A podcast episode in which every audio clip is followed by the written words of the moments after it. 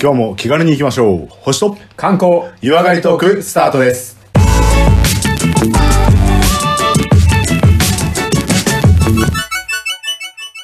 こんにちはコマですこんにちは、レオです。まずは番組のご案内をさせていただきます。このポッドキャストは相方のコマさんが星や星座、宇宙についての話をして、私、レオが日本の観光についてお話しする番組となります。また素人が話していることですので、間違いや不備がありましてもご容赦ください。番組では皆様からのメッセージ、リクエストを募集しております。宛先は小文字で、K-O-M-A-L-E-O 数字の15、ローマ字読みしますと、コマ、レオ15、アットマーク、gmail.com です。また、え Facebook、Twitter を行っております。ハッシュタグ、星と観光、星間などで、えどんどんと検索して絡んでいただければと思います。えそれでは、第94回です。よろしくお願いします。よろしくお願いしますじゃあちょっとオープニングがてら、はいこんな話するぞっていうのをくすぐっていただければと思いますが、あーコマさんからちょはっとど今回んな宇宙トークがはい聞けますか、今回用事があってちょっと関東の方にね行く機会があったんですけどもおおあの今更かって怒られちゃうかもしれないんですけど、は、い。 JAXA にちょっと行ってきましたあ、本当ジャックさんに呼ばれたいやいや、そこまで、そうやって言われたらもう、もう、お喜びしていくんですけど、いやついに星間に声かかったのかなとちょっとあのこっそ思って。り、こう、正体を隠しつつですね。あ、一般人ぶって言っまあ本た当に恐縮。ですが、いや、本当一般人なんで、はい。あの、JAXA の、そこの。あの筑波宇宙センターとかつくつくば宇宙センターですね。をなるほどちょっと行ってきたんですけど、そこでこう見つけた、おやっぱこう人工衛星で、あこれ外しちゃダメだったよっていうのをいやーもう反省とともに見つけてきたんで、これをぜっていひ、コマさんがさ、筑波宇宙センターとか行ったらさ、もえう、10個ネタできたみたいなもんでしょ。 あいや、でも、本当ね、あそこボリュームがある。うん。まあ、私は事前にこう予習とかしてるので、はい。かなり楽しめましたけど、そうだよね。あれはやっぱ、あの、リフトオフを見れるとことかあるんじゃなかったっけあの、すいません、私時間がなくてですね、ほんとこう、触りだけしか体験できなかったっていう。いや、まあ、ちゃんと遊んできてくださいよ。今何やってんだよって声聞こえてきたよ、 今。絶対思ったよね。お前何やってんですか、ここで。全然そこまであでも何やってんですか刺激をもらって、調べて、で、自分の言葉にして、ね、皆さんに興味を振るっていう番組ですから。今回はそういうね、ああ、そう来たかっていうのを疑似体験していただくような話の流れにちょっとしてますので、ぜひ楽しんでいただきたいと思います。いや、あれじゃないですか。つくも殺到しちゃう説ありますよね。まあ、そう言ったら嬉しいですけども ね。ねはいはいはいい。や、わかりました。じゃあ、ちょっと、つくばに行ってきたコマさん語るという第94回の、まずは宇宙トークいいですでね。すね。はいえー、本番、じゃあ、本編入っていきたいと思いますので、よろしくお願いします。よろしくお願いします。はい、それでは、ここからは、えー、第94回の本編ということで、えー、前半の宇宙トークお願いしたいと思いますが、コマさん、今回はどんなお話いただけますでしょうかいや今回はあの、オープニングでも話しましたけども、はい。い私、念願のつくば宇宙センターに行くことができたんです。やー、よかった。さすが、やっててよかったね、番組よ。かったです。本当です、もう。でも予習十分できてるんで、これもうワクワクでしたけども。 5年間予習してたもんな、俺 そうそうそうそうそう。こんだけ予習すればさ、本当に。大学時代より長いからね。長い長い長いずっとまあ念願なんだったんですけどたまたまちょっと,、えー、と親戚というかねあの、はい嫁の方のね、はいあの兄弟そちらにいましてはい。でそれによるということで家族旅行とかそれが名目ね。まあそうそうそうそうもう心の中はもう常に、もうつくばに来たらってなったから。ってなってたんですけどもやっぱりこう自分でこう動くっていうのがなかなか難しくてやっぱなまあもう家族に申し訳ないちょっと寄らせてくれとなんとか1時間作ってもらってそうそうそうそう1時間俺はどうしても行きたい んだと。なんとか道の駅じゃねねえんだから。いやいや、ほんとそうなんだけど、それでも、俺、とんでもない発見とか、もうやっぱ刺激が強かったので、いや、でもあれでしょ、子供よりも先に走っちゃって、こっちに象がいるよというのと一緒で。あ、一緒です、ねえ一緒って一緒感じ。でしょ。もう、あの、うちの嫁もそういうの理解してるんで、もう降りて、もう子供を降ろす前に、先行っていいからっていう。 先行っていいかがあら。る。そうそうそうそう。だってもう、まあ内容ちょっと聞き、あもう言いますけどもさ、あの、入った瞬間から刺激たっぷりなんだもん。いや、そう。だってもうディズニーランドみたいなもんだもんね、こいれや、。ほんとほんと。 もう夢の世界が広がっちゃってるから。 で、まあ、まだうちの子供が6歳、4歳なので、はい。ちょっとまだ早いんだけど、そうね。うん。で、まあ、そっちはもう完全に嫁に任せて。はい。すまんと。でそうそう、すまんって言って、もう行ってし、行行ってきもうました。リードの切られた犬のように。そうそうそうそうそうそう。ヤッホーって言ってきました。最高です ね。最高の大人ですね。なんとか時間を作ったんですけども、なんと行ったのは、もう夕方の16時ちょっと前なんですよ。え、入館はで きんの入館はね、あの、できるです。ひあの、17時までできるんですよ。だから5時までやってるんですよ。で、もう4時に入ったん ですよ。もう、だから、もう、本入り口当で言われちゃうやつでしょあと1時間ですけどって。まあでも、まあ無料の施設なんで、あ、そっかそっか。うん、まあまあ大丈夫だったんですけど、うん。まずもうオープニングのね、出だしから一番入るのが、入るともうびっくりするのが、はあの、普通博物館とか美術館とかあるじゃないですか。い。うんそこに門があって、守衛さんっていないですよね。そうね。で、うんかなりオープンな場所じゃないですか、美術館とそうか。ね。うんうん。もう、いきなり、もう博物館って感じじゃなくて、JAXA の、あの、なんていうの、ビルがあるので、奥に。うんその手前に展示スペースがあるので、うん。もう、共通のもんだから、もう守衛さんがいるもんなんですよ。まあ、あれだよね。オープンはしてるけど、はいはいはいはい、はい。不届き者は入れねえぞってことです入よ。れねえぞってもんで、はい国の重要機関っていうのがなんか、そりゃそうだひしひしと伝わってくるようなそ感りゃじで、そうだ。これなんか雰囲気が違うと。っていう感じだったんですけど、で、門をくぐると奥に、まあ、守衛さんの詰め所があり、そこで、はい。まあ、アポありますかみたいな感じで、こう、多分、受付とか済ましたりするんでしょうね。 あ、ででも中、の俺を誰だと思ってんだと言えばもうい、やいやいや、そこで強行突破すると、マジやばいことになるから、 まあ、印象が、星間ステッカー貼っとけばフリーパスとかはないの。もうごめんなさい。そこまでのまだ立場にはなってなかあ、っいやいや、これ、ほら、リスナーに言っとかないとさ、た。そうそうですえ、ね。星間リスナーだけどダメなんですかもう俺も一応スマホの裏についてんだけど、これやっぱダメだったね。チラ見してもやっ井ぱ戸ダメもだみたいに陰謀出して もダメな何かって言われちゃうだけなんで、 の。何か。確何かって言われちゃうだけなんで、もうそれダメなんですよね。かに。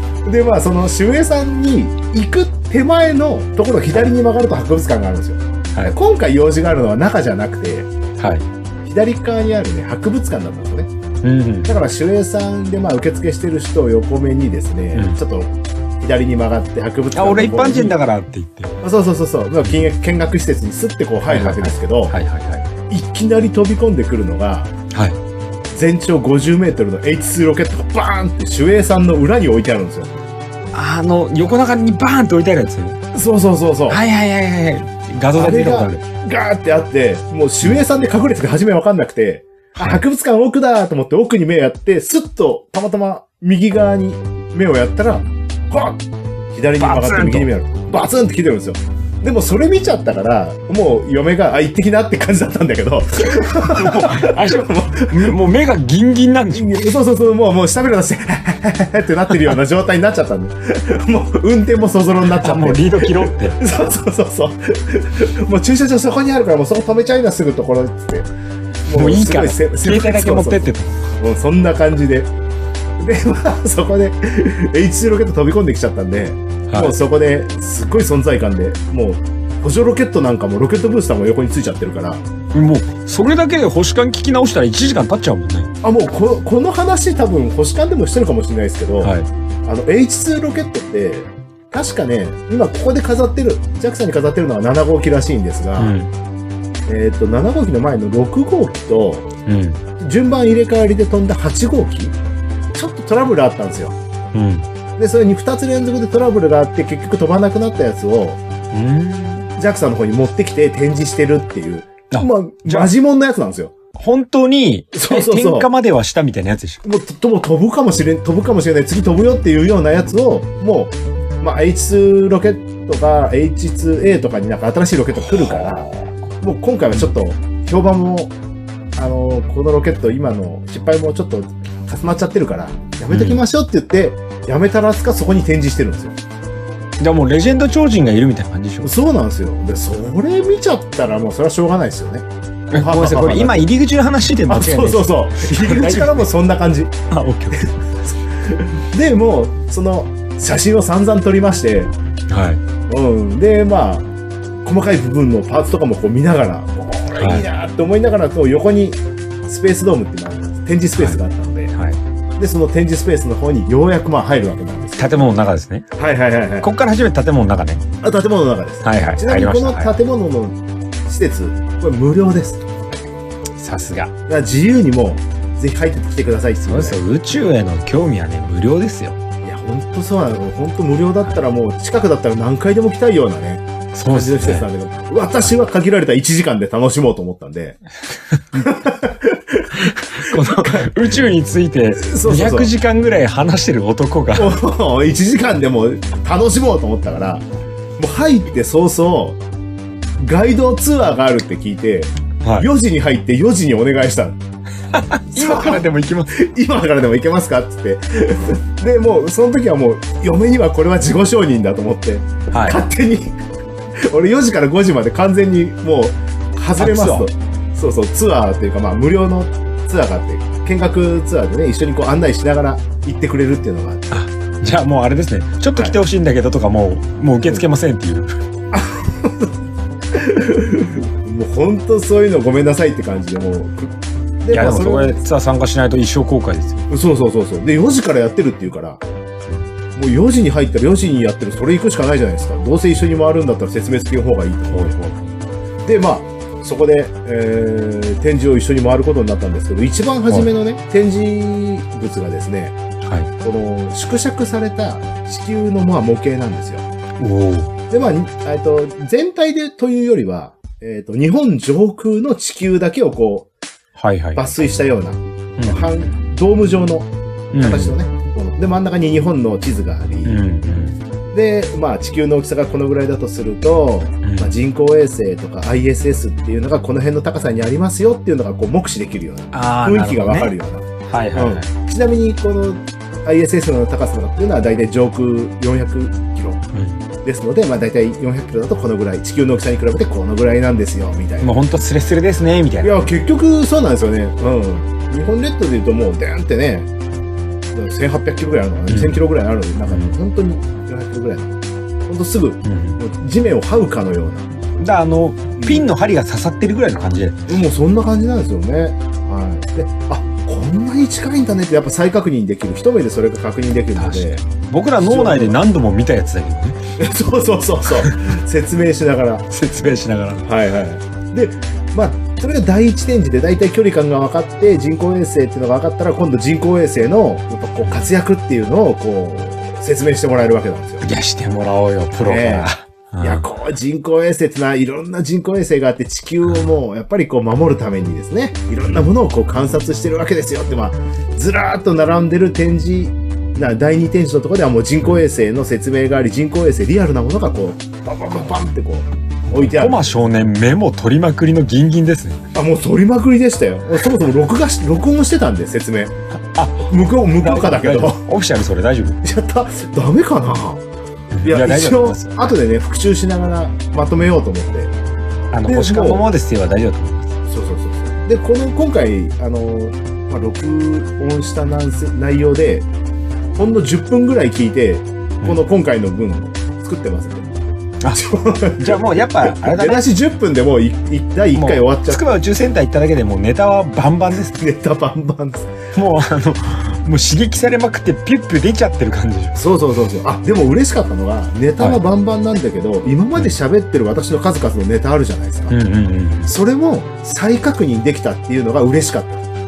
だってそのつもりがあってやってるわけじゃないけど、うん。全部予習してきましたみたいな感じでしょもうもうそういう感じで来ててるんで、うわやった、俺の、なんかこう、星間で話してた内容が、しっかりやっぱこう、JAXA さんも注目してくれてるし、俺の言ってること間違ってなかったんだっていう、なんかちょっと嬉しいところはありセまインすト。セイヤの話とかもするわけでしょジャクさん。もうそうそう、しないね、それは。あそれそはこはしなかった。あごめんごそめんこはしなかったんで、それはやっぱ世代的にちょっと違ったかもしれないです、ジャックさん。はいはい。で、まあ、その人工衛星がたくさん並んでて、まあ、宇宙機の紹介があったんですけども、もう、やっぱこの時にですね、この中で一個ね、俺紹介してない人工衛星に出会ってしまったんですよ。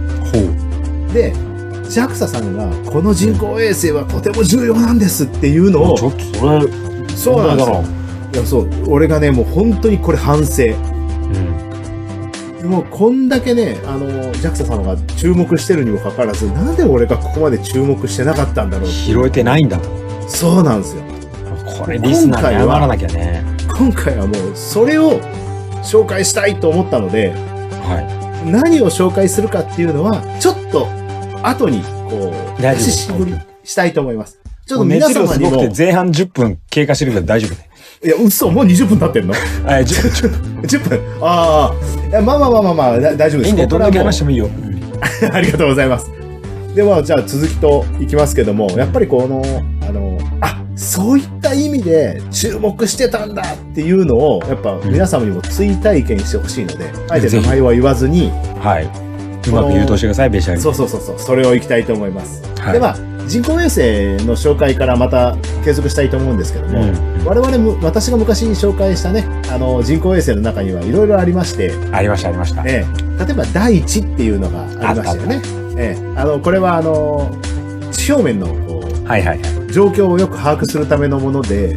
まあ、読んで一度ごとにですね第一の状態を分かるように、はいはいまあ、森林ば違法な森林伐採とかが分かったりはいはい。それこそ国内の不法投棄の監視などもこう行えるようなやつマジ不法投棄とかわかんない。いやそのぐらい鮮明に見えるやつらしいんですよあいつ立ちションしてるぞみたいなとそこまでは分かんないあと思うけそれはど無理かもね、はいはい。で、国土交通省なんかで管理してる、こう、地図の制作みたいなもうのんにももう関与されて、関与してるような、そういったまね、大地というのがあったり、あと、雫っていうのがありますね。うんありましたねこれは、あの、多分、えっ、と、SDGs の時のはい回に紹介したかもしれませんけども、はいその降水量だったり、あの、水蒸気とか雲とか、要は、はい雫ですから、水に関する動きっていうのを、えー観測して、気候変動なんかを観測するっていうような、そうそういうのが俺一番好きな名前だったんですよ、今度、息吹ってなりますね。ああいいね息吹。これ、メタンガスだとか二酸化炭素、要は地球のね、えー環境、なんだっけ、大気汚染の環境などを調べるような。うんいいねで全部人の名前っぽいよ、うん、おうあと、緑っていうのもちょっとあったりするんおですねそれも人の名前っぽいよ、はいはい。これは温暖化とかオゾン層の破壊とか、熱帯雨林とかね、うんこの現象などをこう見てるような。大事大事この低空でね、こう、働く軌道衛星っていうのが人工衛星がいくつかあるんですけども、やはりこう、低空で働いてるね、えー人工衛星で一番のメインとしては、こう、ISS の、ね、えー間日違い本ない実験棟の希望なわけなんですけども。間違いないはいはい。これらの地球を観測するための衛星って、うんあの、ISS とも変わらない、もしくはそれ以下かもしれないんですけども、とても低い軌道を周回するっていう、まあ、必要性があるわけなんですよ。そうまあねちだか地ら球の観測だから。ですよね。うんうんだから、こう、地上に近いっていうのが、うん近すぎるっていうのが、共通の問題なんです。えでも近くなきゃそんなはい宇宙ぶっ飛んじゃっててもしょうがないでしょ観そう察そう、観で測、きてはいはい、はでい。ギリ宇宙みたいなところが程よいからそこにいるわけでしょ、そうなんです、そうなんです。観測するために必要だから近い方がいいっていうのはわかりますけども、うん、近いってことが問題になり得ることもあるっていうのをちょっと理解していただくために、近い問題っていうのも、ちょっと待っててくださいね。はい。あわかった絶対ボケだから大丈夫、今思いつつあ、なんだ、ボケなの、うんああ、はいソーシャルディスタンスってことでしょ、ああそうそうそうそうちょっと映っちゃったりするといけないのでそうね。そうそううん。地球の環境汚染をね人工衛星には映い。しちゃいけないどのうで、すそういるうこと大で丈夫です。そうだねはいさあさあ近いというところの問題ですけどもうん。例えば ISS400 キロね、上空を旋回してるって言いますけども、ほぼ地球を張ってる状態っていうのは分かりますよね。まあ、あの、宇宙規模で言えばね。宇宙規模で言えばそうなんですうよ。ん。うん。で、これ、ちょっと例を挙げてみるんですけども、うん。サッカーボールの大きさって大体分かります何センチとかわかんないけど、感覚わかります。感覚わかりますよね、うんサッカーボールをどのくらいの距離で見てると思います結サッカーボール構を地球近にいんじゃない地球に例えると。だって、あの、サッカーボール、あの、昔で言うとこのさ、六角形、はん六角形がたくさん触ってるやつするはじゃんいはいはいはい。うんだってうんあの六角形一面だって、うんうん日本よりでかいじゃん、多分感覚的に。ああ、そうかもしれないですね。はいはいはい。でしょで、ねその日本って2000とか縦なんかあったそうり。そうそううそうそう。はい。で、400キロって言いましたよね。 400キロです。だからもう、あいや、もうメガネ当たっちゃうけどぐらいのところじゃん。ああ、さすがですね。さすが。これ距離にすると、サッカーボールを7ミリの距離で見てる高さなんですよ。 7ミリ。 7ミリ もう俺、俺、金眼とかだと絶対見えない小指。の爪以下みたいな話。そうそうそうそうそう。そのぐらいの距離でサッカーボール見てるっていうのがもう地えピ球をン見とて無理、ピンと無理。そうそうそうそう。そうなんですよ。もう老眼来ちゃってる人は全然もう見えないみたいな、うんうん。そういう状態ですよね。老眼来てなくても多分難しいと思います。それでも分かりやすいね。サッカーボールを7ミリで見ている。そうなんですよ。で、これ、実際 ISS から見える地球の範囲っていうのは地球全体の大体3%以下って言われてます。そりゃそうだよね。7ミリでサッそカーうそうボールってそう。分からないよね。うんそれ視界に入るんだけでも3%もうなんとなくわかりますよね。で、これ近すぎるってやっぱ問題なのは空気入れる穴かなぐらいがギリ分かそうる。そうそう、そのぐらいあるんですよ。で、低軌道衛星を、まあ、その低い距離で周回させるために必要なのは、やっぱりこう遠心力なわけですね。はいはい。だから、近ければ近いほど基本的にはこう速度が速い状態で回っていくんですよ。はい。で、今度は、えー通信電波による、通信電波の話なんですけども、うん。うん。電波って基本的には湾曲とか曲がらないっていうものなんですよ。あ、そうなんだ。なんかこういうイメージある。波打っあてるイメーそジうある。な波はありますよ波長はあるけども、あくまでもその届くのはその波長の範囲内なのでああ、なるほど、なるほど。はいはいはいはい、まあ、宇宙規模で言えばそのほぼ湾曲せずに直線で行くわけですよ、そうだね。はいはいはい波打ってるけど進んでる方向はまっすぐってことまっすぐなんですよはいはい。でそのなまっすぐってことはですよ要は視界の中に入る範囲でしか送れないってことなんですよってことは3%にしか届かないってことそうなんですよその400キロの ISDS ですね、その見える3%の範囲内でしか電波が送れない、しかも速度が速いんですよ。うん。あ、速ぐ度るがぐる回ってる速度がね。そうそう、遠心力も関係するので、高速で回って、その3%の距離をほんの数分で通り越してしまうわけなんですよ。そりゃそうだ。そんな短時間で電波通信、高画質が遅れますかって話なんですよ。食ってるはずですよね、でも。そこなんですよ。そこ。え、送ってるでしょだって、大地だ、雫だとかやってるんだからさ。まあこれちょっと野球好きのレオさんに対しての、まあで例えばなんですけども、まあ、少し野球の話をねしてをしてみようよみたいんですけどね、うん例えばランナーが一塁にいましたと、ううん。ん、一二塁間の強襲が来たらどうしますって感じですねランナーはランナー一塁ですね走りましたね、はい。強襲ですからもう抜けると思ったんでしょうねまあ、なるほどね。一塁間抜けるぞと。もう走るね。走りますよねでう守備としてはん。うん。セカンドが取っち補ゃっ給た。し補給しで、まあ、ゲッツー狙いだよね。ゲッツー狙いしますよね。守備側だったらそうしますよね。うセカンドがそのまま塁を踏むってこと難しいので、ん。ないないないないない。ないですよね。まあ、463しかないよね。 463しかないでしょうん。やっぱ、あのー送球できる選手に送って送球させるわけだ。そりゃそうだよ。そういうことなんです。えーと、あ、えショートがいるのショートがいるんです。衛生界のショート。それを今 日は紹介したいんです。え正解。そ 何言ってんだ、この人。う。芸術的なコンビネーション。6番ショート、6番のいるんですよ。なるほ463の6がいるんです。ど。なるほど。はいはいはいはい。地球からのデータ採取を、俺じゃし、俺じゃ送れないから、一回取るわと。第一回そっちに送ってから、そっから送ってくれっていうやつがいるんです。中継係がいるんだ。そう。まさに中継衛星こだま。それが今回の紹介紹介です。はあ、中継衛星こだま。これをね、俺は見たときに、なぜ俺はこれを紹介しないんだ。失礼だったと。失礼だったと。ねえ、本当にもう、JAXA でこう一人でもう片膝ついたよね。すまない。片膝ついた。ごめんなさいと。本当べえ児玉の前そでうじゃ、ないす本当になんで膝から崩れ落ちて立ってるのもやったぐらいの。本当ですよ、もう。人 も工う衛天に星許しを超えちゃう感じ。本当ですよ、もう。なぜこの子を紹介しなかったんだっていうのはね、本当に思う。だって、時代が時代なら腹切りもんですよね。そう低軌道観測衛星、地球観測衛星のデータを実際直接送るなんてできないんですよ。なるそんな高画質のデータを。ほど。出す。それをもう児玉さんがいないから、いいないと送れないんです。でも、あれでしょめっちゃちっちゃくそのサッカーボールでいうとこの6ミリをずーっと回ってて、うんうんうんうん。送ってほしいチーズの上に来た瞬間にチュンって送んなきゃいけないってことでしょそう、そんなことはできないです。できない。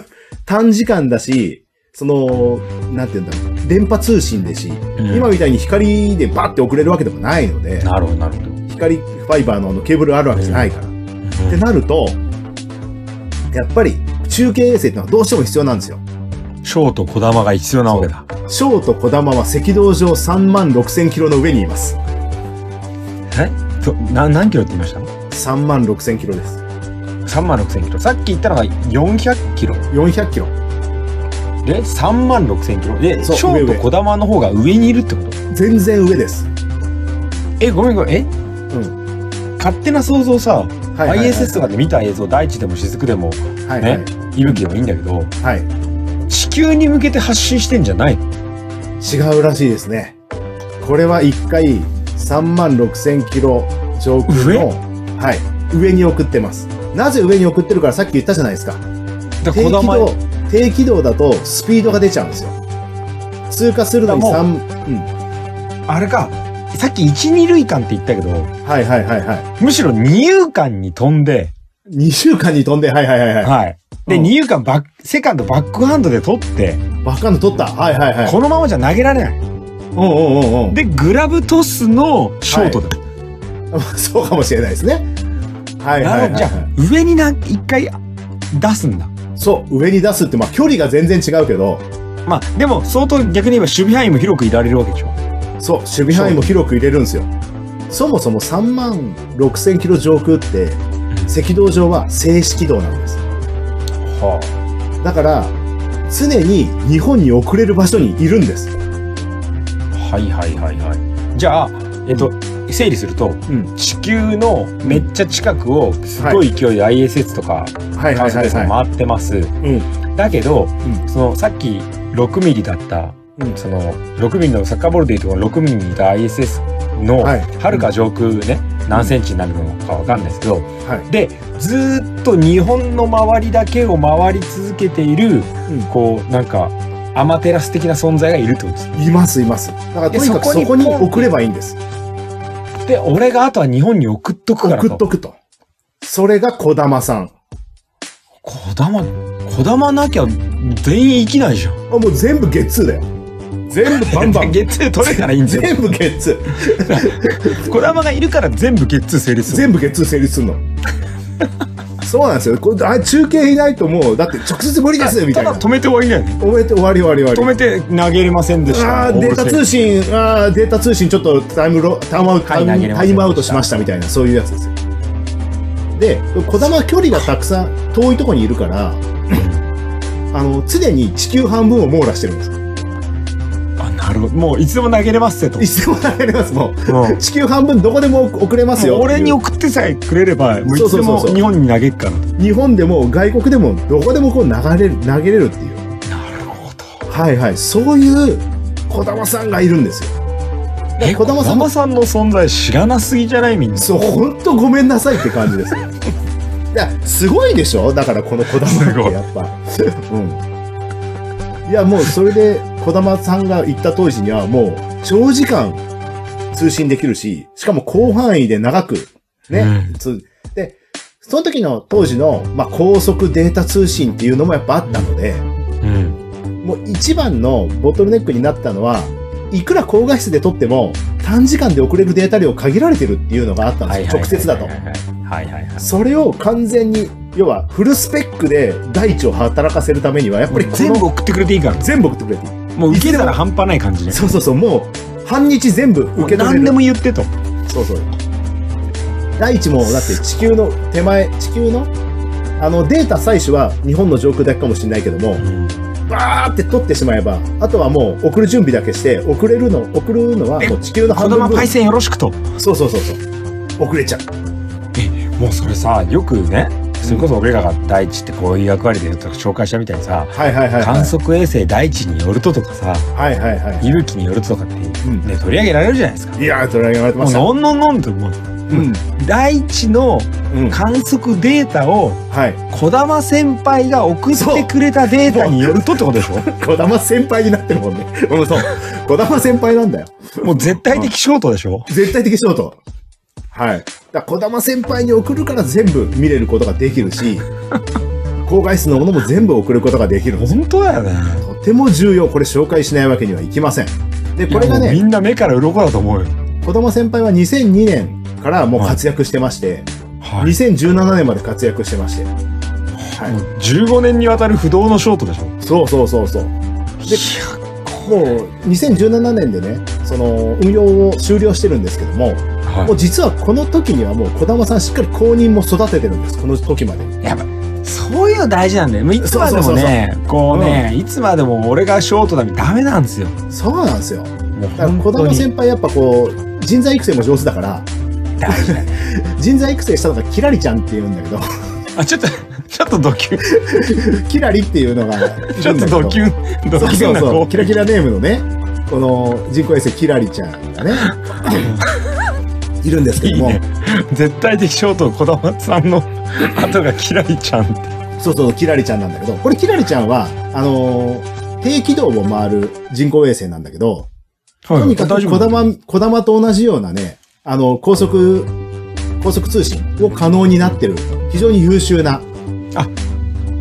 まあ名前こそね今の時代だけど、そうそうそうそうそう、あちゃんとあの先輩から聞いてますと。はいはいはいはい。で、このキラリちゃんなんだけど、えー衛星間光データ通信の実験機なんですよ。ほ光データ通信の実験機なんです。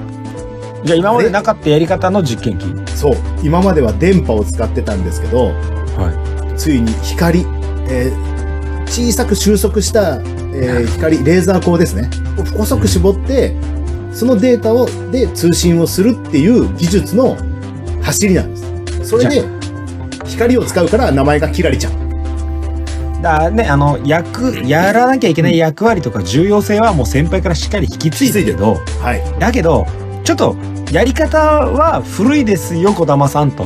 まあまあまあまあまあ今技術が違うから、まあ今今の時代これですよと。はいはいはいははいはい。いでやっぱこうキラリちゃんが光通信の、まあ、実験機としてで、まあ、光通信をして、で、まあ、小玉さんがその実績をよく、まあ、評価するわけですよ。 なるほど、ね。まあ今まで信憑性が先輩は本当今日褒めてやらねばね人は動かずですよ。そうですよね。で、この光通信の技術っていうのが非常に優秀で、まず大容量で通信が可能になっうて、んうん。で、ノイズが少ない。うんで、あのー通信できる、その、受信送信が傍受されにくいピンポイントで送信できる。なんかさらにどっかの通信会社の営業みたいですねそうさらに、あの、低電力。早い省エネそうそ安うそう全性みたいなもういい、さすがこれ買うしかないよね、お母さんみたいな、そんな感じの。いやー次世代のショートはやっぱ違うね、違うんですよ。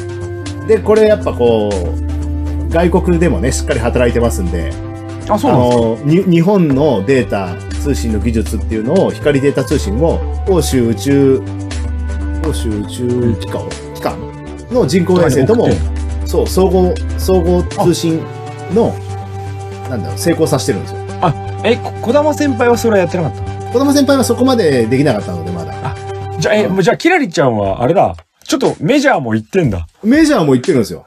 だからも、すごいうまあ、欧州の方だけど、向こううんで大大活躍。はあ、やっぱでも時代だね光も通う信国技内だけ術。の時代じゃないんですよそうなんですよ。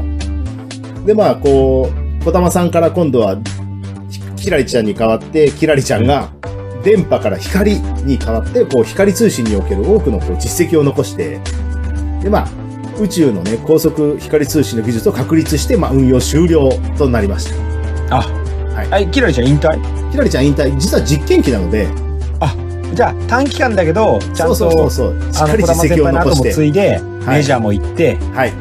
あいいねいいですよね。そして現在、お光データ中継衛星の集大成が実はは今い活躍してるというわけなんです。お今の主力ショート、ショートは、えー小名前玉をキラリからのルーカスって言います。ついに来た外国人ルーカス、ルーカス来ました。ルーカスがね、あの、光通信技術を確立した上でさらに静止軌道で待機してます。だから高速であり、さらにいつでも受信できるようなポジショニングも児玉先輩の継承して引き継いで、 じゃあで大型メジャーリーガーが日本に来たけど私はずっと日本にいます宣言したみたいな。そうそうそうそう、そういう感じです。ほそういう感じなのかよくわかんないけど。いいね。これは、こう、あの、もう大切な仕事のね、役割の重要性を児玉先輩が気づき時代を。気づき。はでキい。ラリちゃんが新しい時代なね、技術とこかう、ね。をうん担うと同時にメジャーもデビューし、はい。今度は逆輸入でルーカスと。そうそうそうそう。まあ実際は NEC さんですね。日本電機さんが、いやいや JAXA と共同開発名前がねしてるんですけども、名前はルちょっと洋風な名前にな名前がね、2世みたいなね。よくさっきも低出力、なんかこう、ノイズ低下みたいになったけど、さらに言ってたも言うってた。さらに高速今なら、ルーカスは、えー拘束されてるし、えーアンテナの直径自体もこう14センチしかないっていうね。あ、もう基本スペックが、全然もう、基本スペックは上がるんですけども、えーコストは低く、えー出費も低く、ランニングコストも安く抑えられてるのがこのルーカス。とても優児玉秀先。輩泣いてるよ。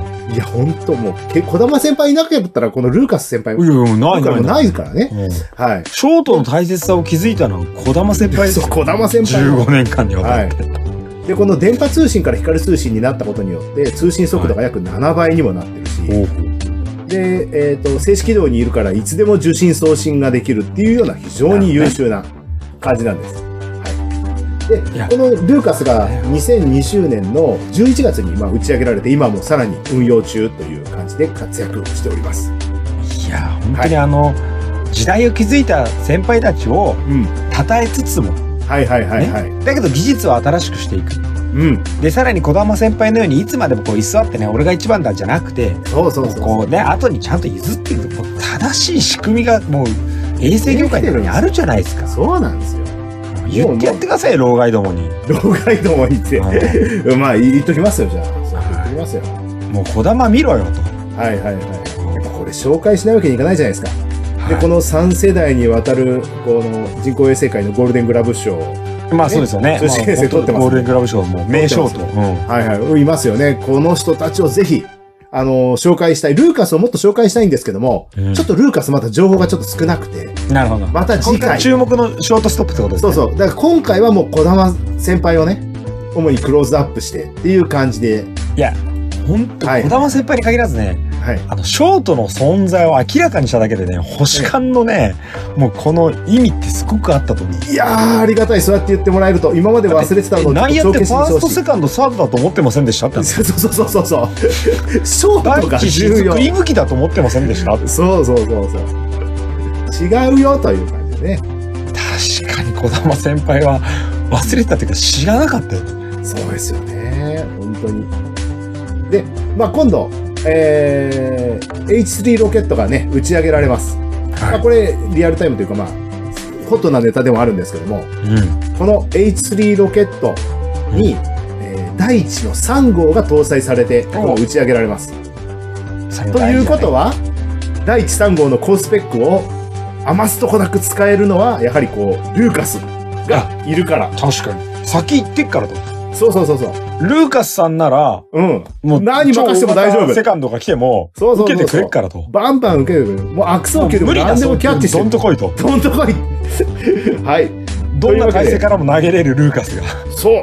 そのぐらいこう任せれるっていうのが、この人工衛星、中継衛星のお話ということで、今回の星間、ね、締めたいと思います。はい。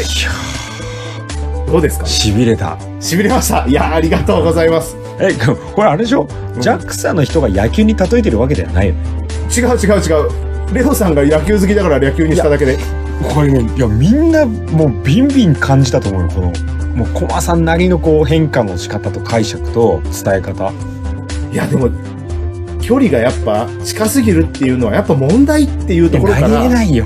投げれないよねうん。そのすれ違いざまのスケセカンドにはちょっともうすぐ入一れな回いよ、トね、スしないと。そうそうそう無理無理。その体勢じゃ無理。無理だよね、うんそうそういうことなんですよいくら近くてもいやこれはすごい説明だないやーありがとうもうございぎますあもうもう楽しめてそいたのだけた人ようでたちをって途中でもう完全に擬人化してたからまあそれがこの星間ですから俺ね、の中ではもうんう宇宙衛星内野う手としてもうそう大そうそう地そう伊吹えーはいはい雫の123塁に加えてはいえ内野って123塁以外誰か守る人いるんですかショートストップがいるんだよっていそううだよね、うんものすごい送球するショートがいるんだよあー大事だよはいやこの説明ちょっと秀逸すぎて JAXA のガイドの説明変わっちゃったりしませんいや、まあ、それは分かんないかもしれないですけども、もう次私の好きなポッドキャストで話してたんですけどっていう、うなっちゃう可能性あるけどそこは別にね使ってくれですよねん、使ってくれですし、まあ、これフルでやったら、多分第2展示までで終わりですよ。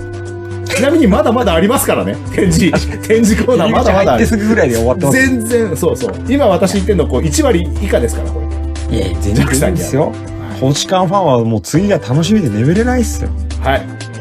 はいよかったです。そう言っていただければ、また言っていただければいいですね。さすがもうトークのスピーカーの器も違うというねそうありがとうございます。思い知らされました嬉しいです。ありがとうございます。皆さん次回も引き続きまだ10%ぐらい話してないそうなんで、はい楽しみにしていてくださいはい。じゃああ児りがとうご玉さざいんまにした敬礼